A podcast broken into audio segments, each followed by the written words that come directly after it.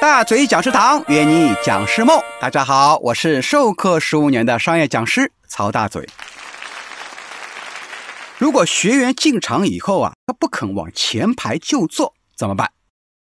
你看，如果在开始上课的时候，学员呢都坐在后面，不肯往前面坐，这样的情况啊，我们可能经常会遇到。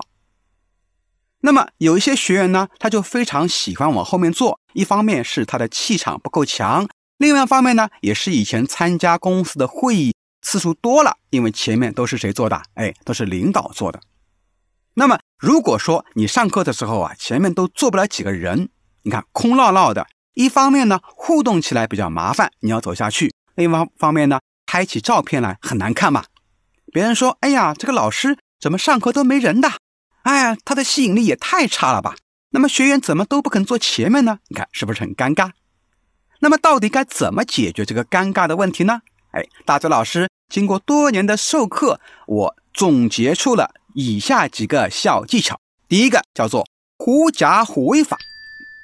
这个办法呢，跟前面一样，可以怎么样？把企业的领导请出来，让他去要求学员往前面坐，还可以呢，请他们的一些部门经理啊带头往前面坐。好，第二个方法呢，叫小组分组法。哎，如果大家都不愿意往前做，然后呢，他们的领导又不在，怎么办呢？哎，好办，那就是用分组法来解决。步骤是这样的：大家进场呢，随便让他们做，没关系，你也不要去要求。等大伙儿全部做好了，然后呢，老师呢就开始分组了啊。前面教过的报数分组法啊，一二三四五，一二三四五。然后呢，让大家按照自己报到的数字去落座。比如说，报到一的做一组，报到二的做二组。然后还可以说哪一个小组第一个做完，我就给他怎么样，给他发分数奖励。那么你看啊，往往坐在前排的都是一组、二组、三组。这样一来呢，大家就没办法再坐在后面了。第三个方法叫凳子紧俏法，同样呢也是按的小组去排列。然后啊。我们提前向企业、向客户去问，哎，这次上课多少学员来呀？然后呢，按照学员的数量啊，去摆放凳子，三十个人就摆三十个，二十个人就摆二十个，然后把多余的凳子全部搬走。那么最多就是早进场的人可以坐后面，晚进场的就只能坐前面了。不然呢，他只能怎么样？能站着听课了哈，他也没办法。第四个就是奖励法，这个方法呢。比较适合大型的公开课，来的人呢都喜欢坐后面，因为溜起来好溜嘛。那么对付这样的课堂，那么我们只能拿出点啊小礼物来奖励了。比如说，谁愿意主动坐前面的，老师给你们送礼物啊！我在天热的时候呢，就会带上一些小扇子，然后呢给坐第一排的人呢每人发一个，他们觉得很开心，就来做了。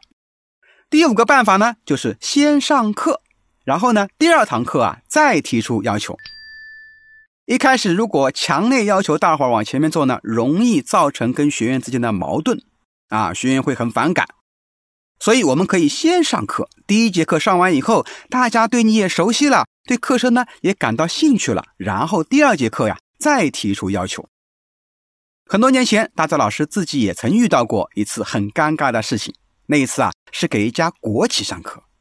然后呢，因为时间是周末的时间，学员啊年纪也很大了，都是老油条啊，不太喜欢上课，又利用他的休息时间，所以很排斥。他们的领导呢也不在，人力资源的一个负责人呢年纪也比较轻，根本喊不动。这个时候我心里的情绪就上来了。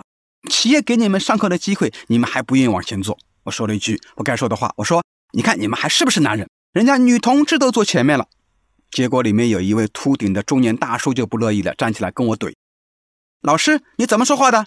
不坐前面就不是男人了吗？”哎呀，我心里面一想，完了，我说错话了，赶紧给他道歉，还送了小礼物。那么这个课呢，才算糊弄过去了。但是后来呢，还是捅到了他们的企业领导那里，成为了一次比较严重的教学事故。后来呢，我就再也没有去勉强学员。啊，然后呢，通过以上的一些教学的方式呢，来促使学员自动自发的坐前面去。好了，关于如何让学员坐前排的技巧，我们今天呢就分享这么多，请持续关注大嘴教你当讲师，我们下期节目再见。